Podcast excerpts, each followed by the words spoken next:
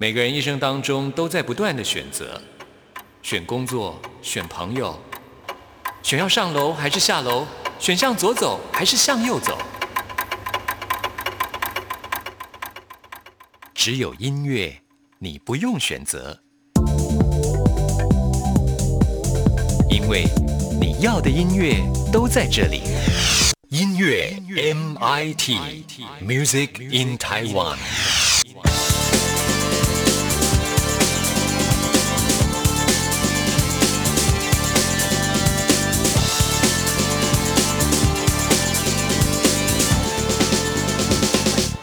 亲爱的听众朋友，大家好，欢迎收听今天的音乐 MIT Music in Taiwan，我是谭志毅。现在已经进入到二零二零年的六月份了啊，眼看着这个夏天的脚步就要来临了。那现在正处梅雨季节，有的时候哇，这个滂沱大雨的威力真的非常的强哦。想想呢，就赶快过去吧这个夏天真正来临。可是真正夏天到的时候，我们又很怕晒哈，所以这人真的是很矛盾啊。那今天呢，节目一开始就会听听众朋友来播一首呃我自己期望的夏天的生活，那就是宁夏。其实关于夏天的歌曲真的是多到不胜枚举啊。不过我觉得这首歌曲呢，听起来就觉得夏天的温度不是那么的高，会带一点舒服的感觉哈。好，那今天为大家来安排的呢，呃，不是原唱梁静茹的版本，为听众朋友安排的是郁可唯她所翻唱的，我觉得有另外一种味道，还蛮特别的，推荐给所有的听众朋友。好，那听完这首歌歌曲之后呢，就进入到我们今天的节目内容——弦外之音啊，这就是呢中正大学犯罪防治系的教授戴胜峰老师，透过心理学的角度跟听众朋友来聊音乐。今天的主题就是比悲伤更悲伤的音乐。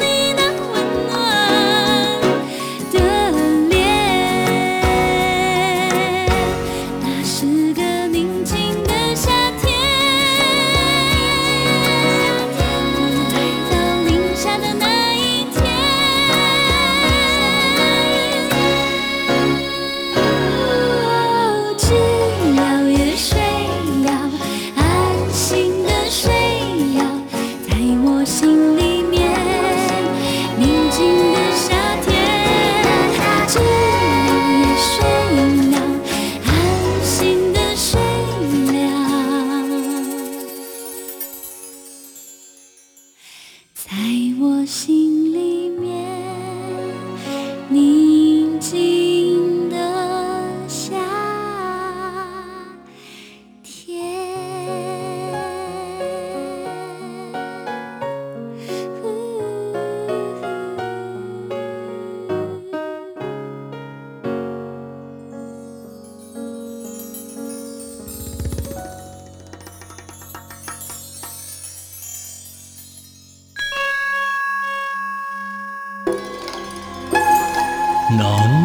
得懂弦外之音，才是高人呐！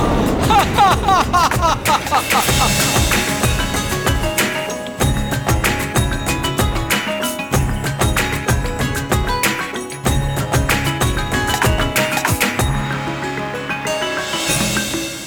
让听音乐不再只是听表面。大家好，我是谭志毅，用音乐带您走进心里面。大家好，我是戴森峰，我们一起来收听今天的弦外之音。在我们今天弦外之音要跟听众朋友讨论的主题呢，就是比悲伤更悲伤的音乐。对啊，好像应该要先放一段烤雕啊啦、哭腔之类的感觉。是，其实呢，之前有部电影就是取这样子的一个名字。对，那我们也觉得非常的有趣，已经很悲伤，那比悲伤更悲伤是什么呢？还能再怎么悲伤下去啊？嗯，对。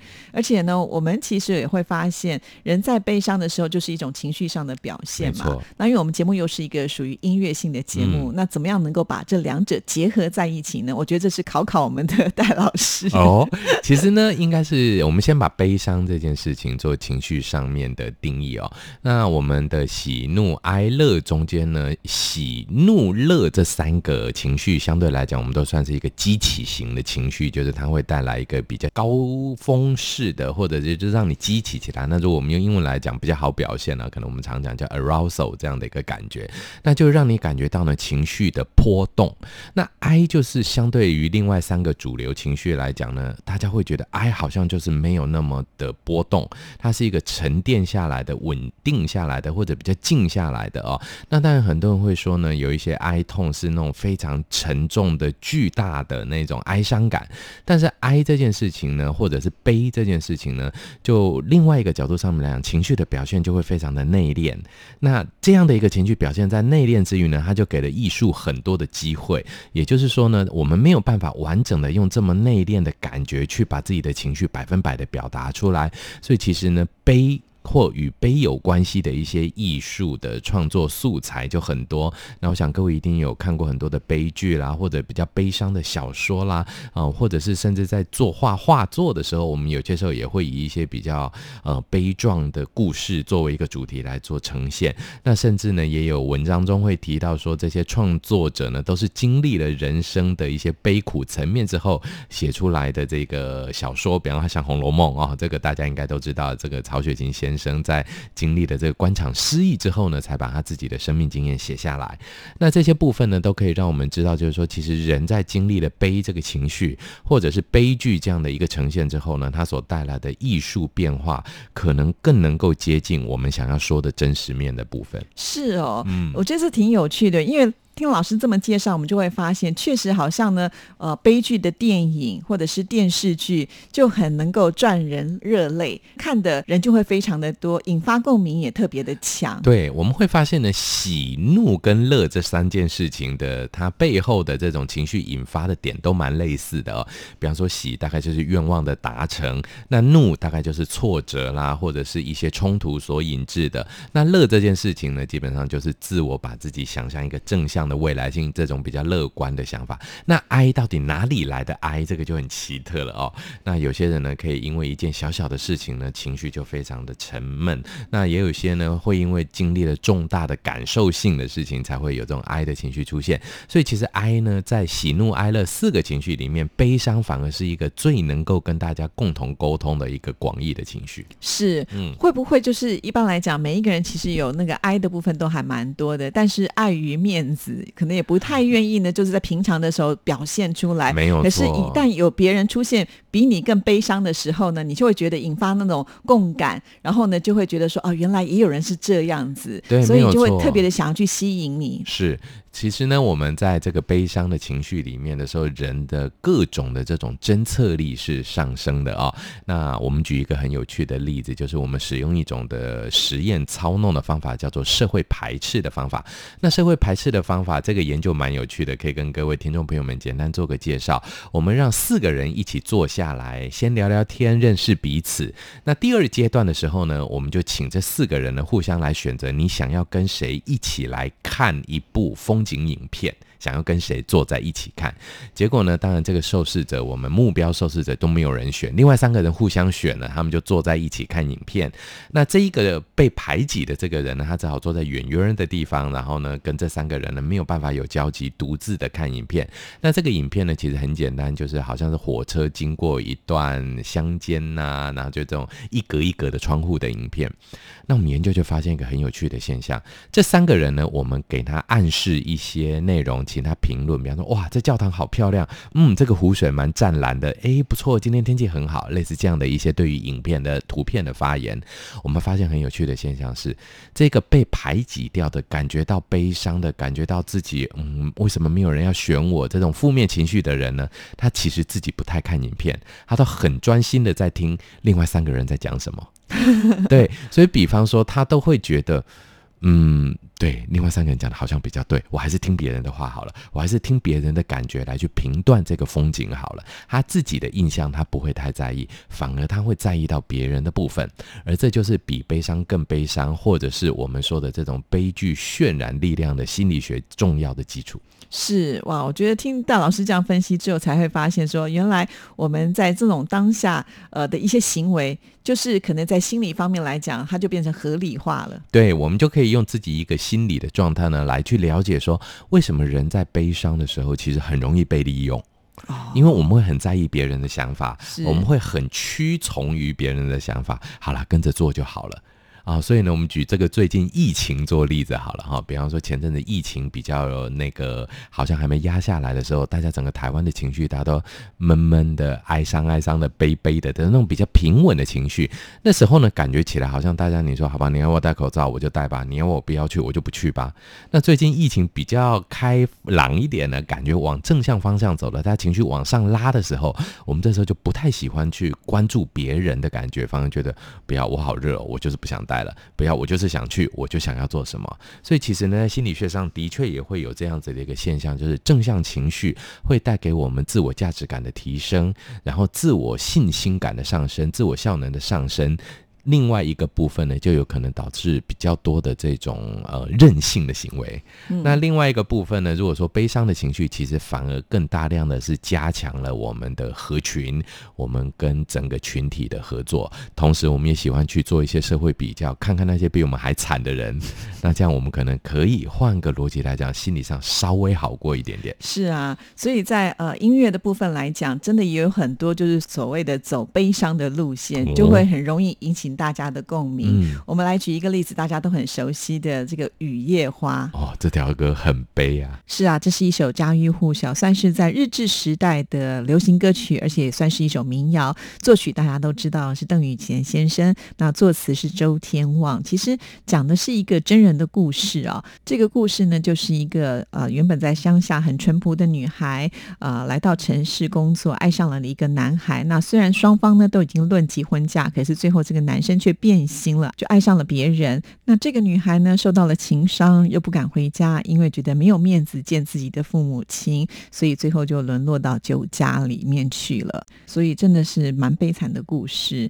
那雨夜花其实有这样的花吗？好像我们也没有看过，所以是应该要把它三个字拆开来。下下雨的时候，的确我们心情就会低落夜晚看不到阳光，我们的心情也是低落所以“雨夜花”三个字凑起来的时候，你就觉得好像合理了。所以这就是我觉得在创作的时候的这些人他的一种创意跟手法。对，一种在非常艰苦的环境，那花又代表的是女性，然后又是植物里最柔弱的部分。我们都知道，一阵风吹过来，可能树叶不会怎么样，枝干还可以挺得住，但是花大概都会被吹落了哦。所以呢，其实雨夜花这三件事情呢，它整个就代表了一种整个歌曲的调性。那这样的一个悲伤的感觉呢，也让这首歌呢，其实更充满了很多可以在歌里面寻找同理，或者是寻找自己的影子这样的机会。是好，那我们现在呢就来听这首《雨夜花》，而且呢，今天选择这个版本呢，真的太好听了，邓丽君的演唱。啊，非常的好听。有夜花，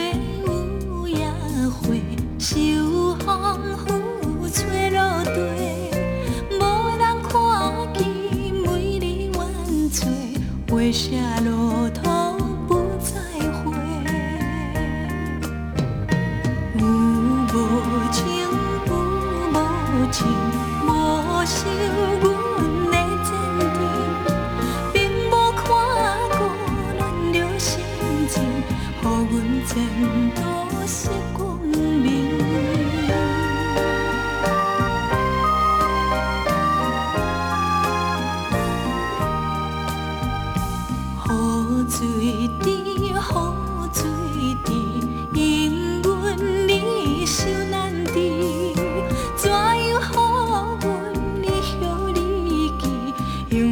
远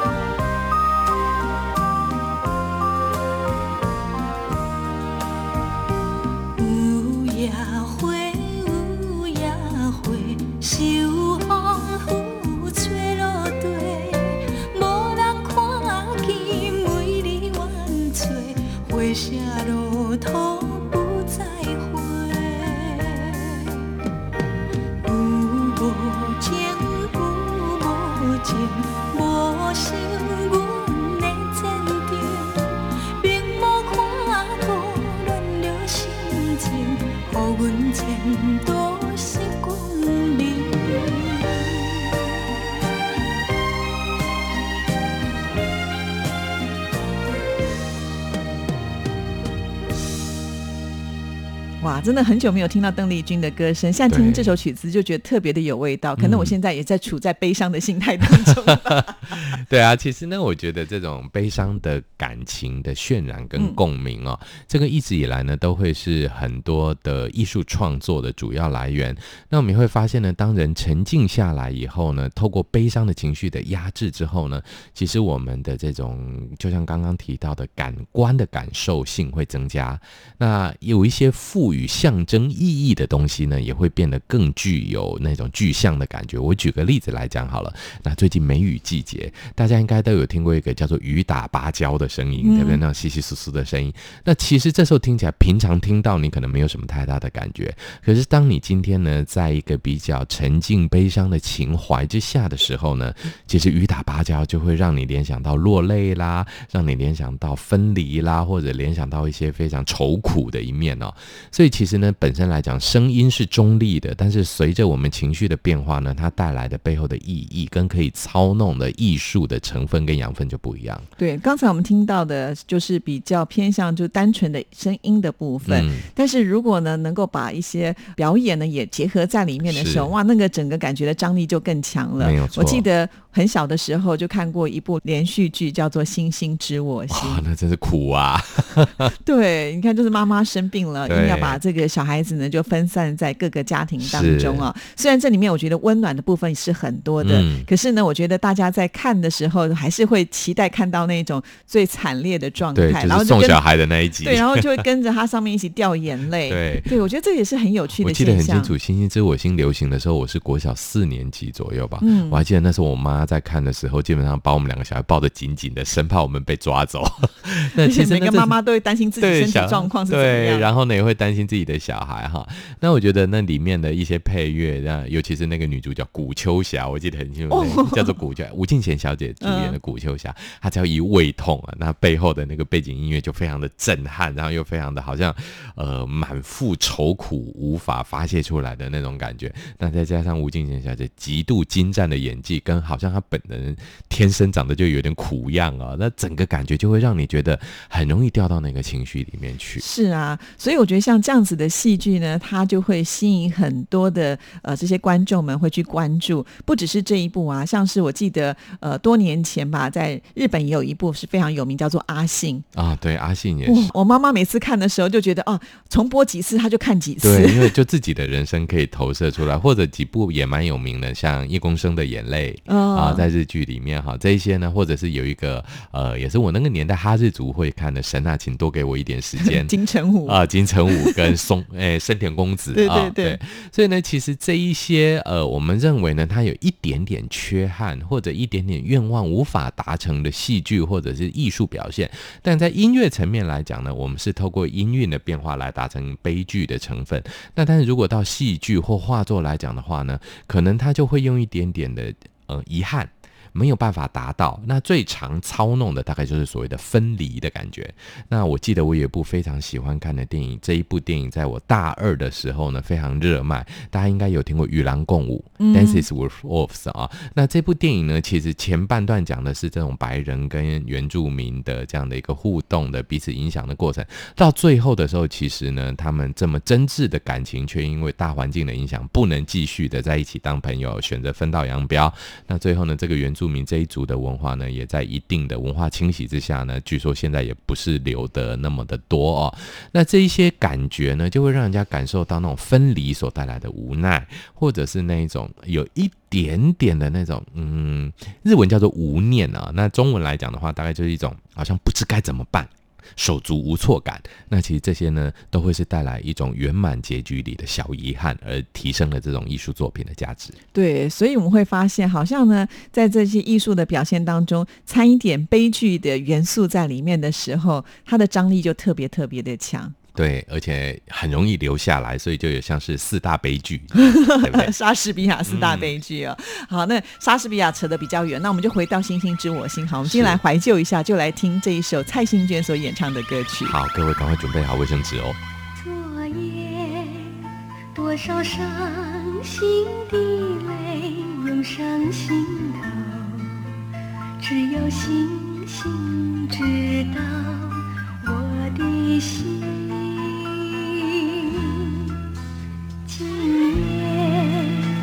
多少失落的梦埋在心里。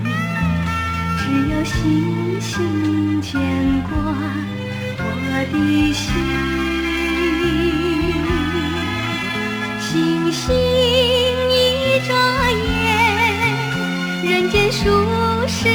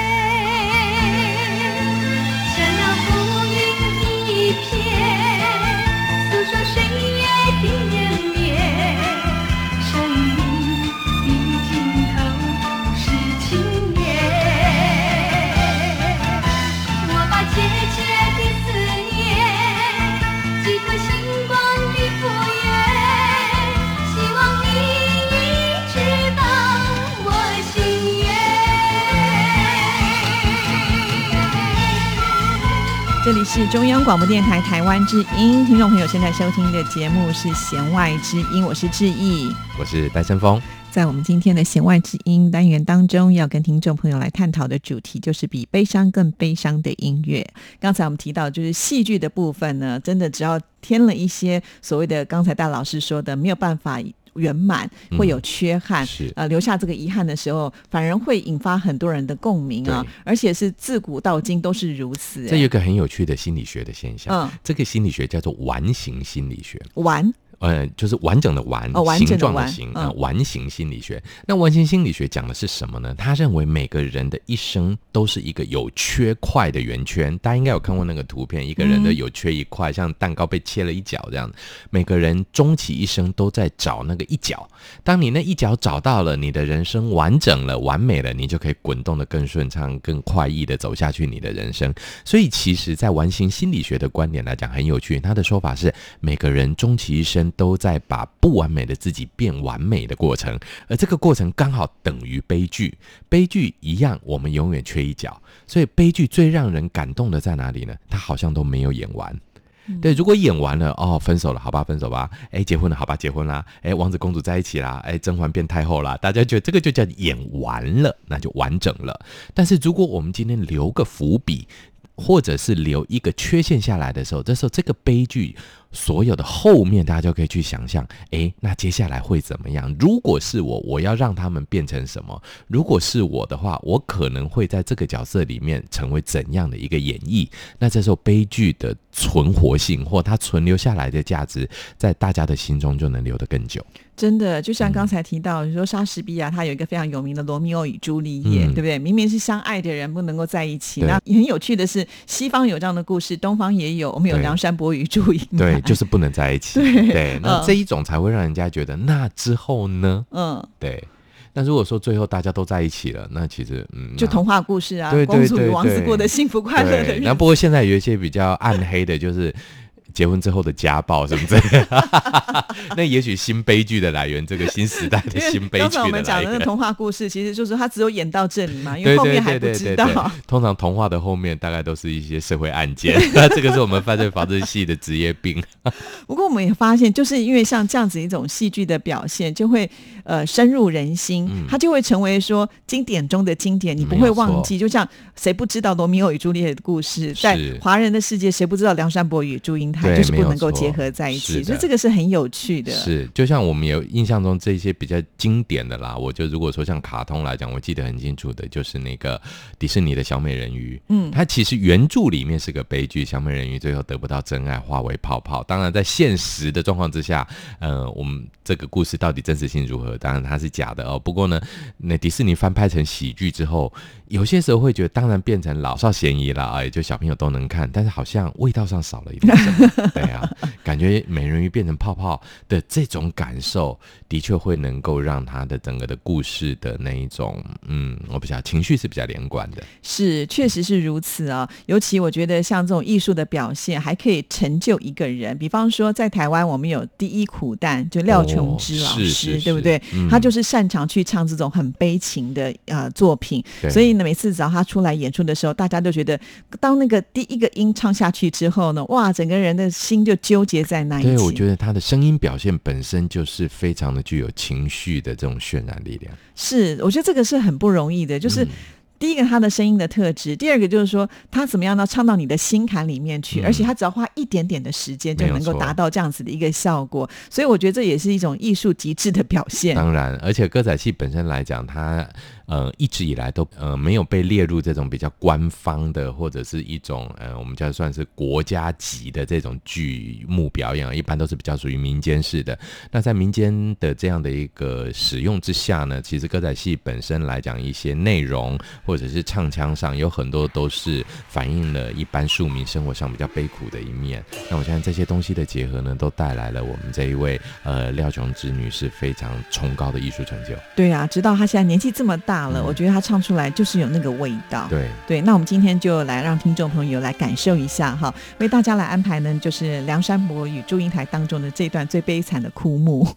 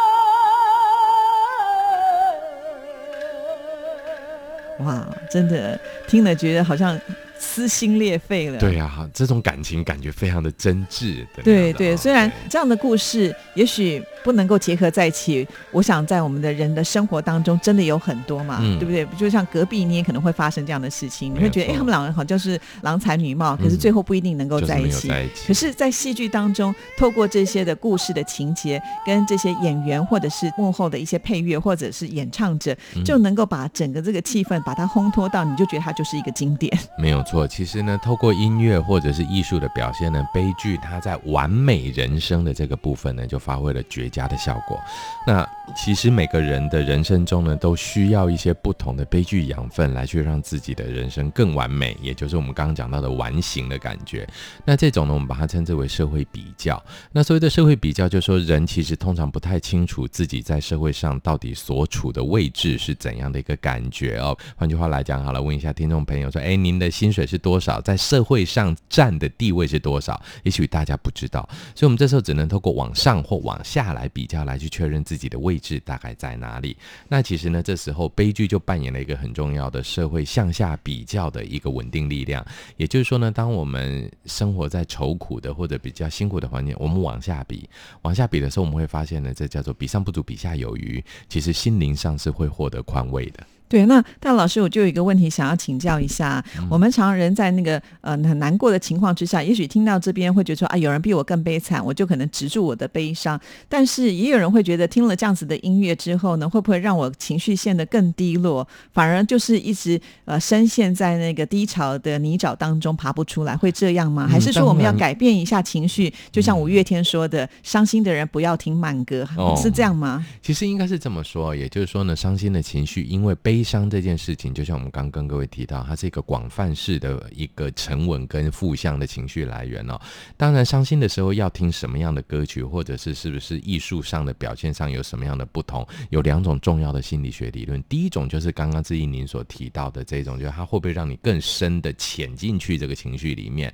那的确，我们大概发现呢，如果在你悲伤情绪的时候，你做的事情都会倾向于悲伤的决策，你会倾向于更加的保守，而这样的保守会让你未来的成就变得更少，或者你做的决定会更加的不理性，导致你未来更多的失败。这的确是一种更负面的循环。但是另外一种情绪呢，我们叫做敬谢的效应。敬谢效应就是说呢，我们自己很悲伤，说不出来，或者是不敢说，但是透过悲伤的媒材们，比方说艺术工呃艺术的表现或各方面的艺术创作等等，这时候我们的悲伤转化成为，我们就卸掉了，我们这时候悲伤就静卸下来了。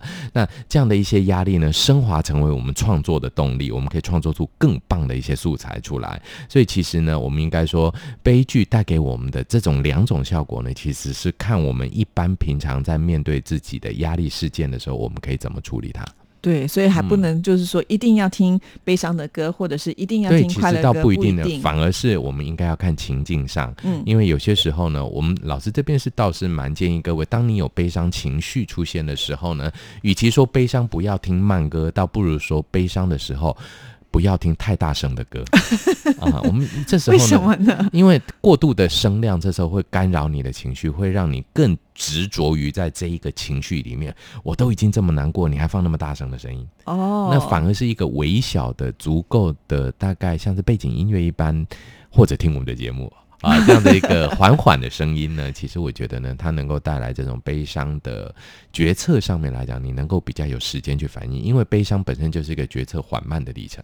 对，但我觉得这是在我们很清楚自己的心理的状态之下，会去做一些判断。但是还有一种我觉得比较有趣的，还记得小时候啊，就是有些小女生被人家捉弄一下，就会哭得很大声，然后呢，其他的小女生就跑过来说：“哎呀，你不要哭啊，你不要理她。”可是我们会发现，这个时候小女生哭的就更大声。因为它是寻求同盟。对，所以 老师都跟我讲说啊，不要理他，不要理他，让他去哭一下，等一下就好了 对。所以这也是不一样的阶段。其实这个部分呢，当然也是因为呢，哭泣或者是悲伤哈，其实在喜怒乐这三个部分上面来讲呢，哀是一个很有趣的，也就是悲伤情绪是一个非常容易操弄对方的感受的，因为我们会发现，不管你喜跟乐，当然大家都很喜欢，但怒这件事情呢，基本上很容易造成人际关系上的冲突，所以人们不太会去表达怒，但是一旦不表达怒的时候呢，我们这时候负向情绪怎么来去操控给对方知道呢？我们会演出一种叫做工具性悲伤，就是实际上就像这个小女孩，也许她不是很悲伤，但或者是她真的很悲伤，但她希望寻求同谋。啊，也就是说呢，哎，我们这一群人一起，我们一起掉个眼泪，我就是好朋友，或者我要让你看到我很难过。的这种，我要让你看到，这些我们都叫做工具性的情绪表现。它本身不是真正的想要展现情绪，而是透过情绪的展现来达到自己的目的。那换个逻辑上来讲呢，其实艺术表现上也有类似的做法，也就是啊，当我们这些艺术创作者在呃进。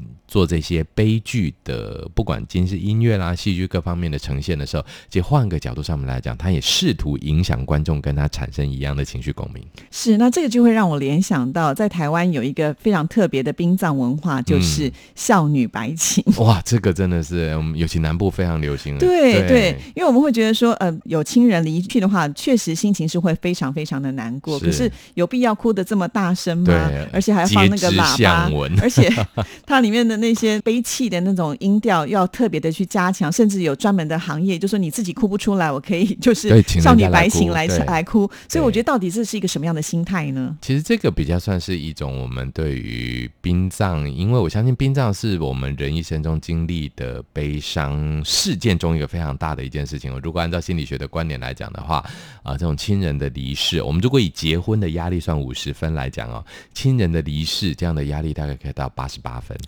那你就可以知道，它是一个非常大的压力啊。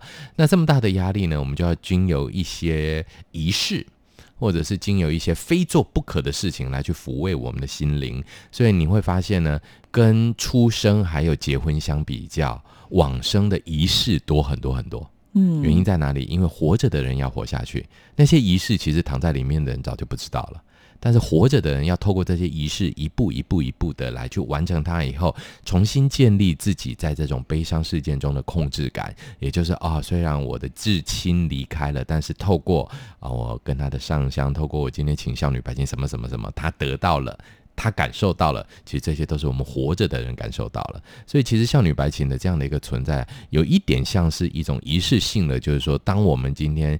选择把悲伤外显出来的时候，那这样子的一个状态呢，希望大家来支持我，大家来安慰我，来拍拍我这样的一个感觉。嗯哼，所以当我们以后看到就是有人用这样的一个方式的时候，你大概就能够了解这个家庭，他们就是还是需要被安慰的。对对对，那当然呢，其实到了近期来，我们这种比较安静的、低调一点的殡葬文化，越来日渐成为主流哦。那少女白琴也有嗯。最近我们南部那边也有左邻右舍有商家，那他们已经没有请真人孝女白琴了，他们就请电脑孝女白琴到网上抓一段，放很大声的。对，有时候发现嗯，电子业也不错哎。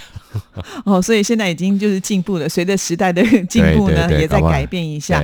哦，但是真的还很佩服这些孝女白琴有从事这份工作的人，因为我觉得，因为你自己本身不是那么的悲伤，对，对，要悲伤。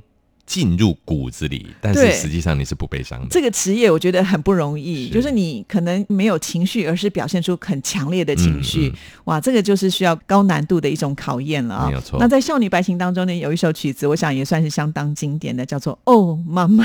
哦，这个很有名啊！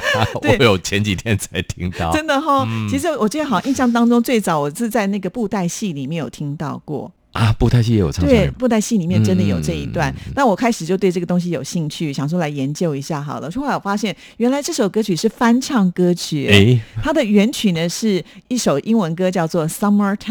那你想看《Summertime》能够哀伤到哪里去呢？对，所以这个表现真的是非常惊人的，非常非常大的一个反差。后来我就去听了原曲之后呢，它是很抒情的感觉，好像你是可以喝下午茶来听的。可是呢，转换成我们的少女白琴的这首《哦妈妈》之后呢？你就会发现哇，整个情绪呢一百八十度的大转变，对，下午茶都喝不下去了。对，他不但就是在整个曲调上呢，是听起来就变得哀伤多了，甚至他在演唱的时候呢，那一种哭腔，嗯，我觉得这就是呢，赋予这首歌曲呢最大的一种精神在里面了。没错。对，我觉得这个好神奇哦。嗯，我们来听听看。好，那我们今天的节目呢，也要进行到这边了。希望我们今天为大家来安排的这样的内容，您会喜欢啊！也希望听众朋友能够多多支持我们的弦外之音，祝福您，拜拜，拜拜。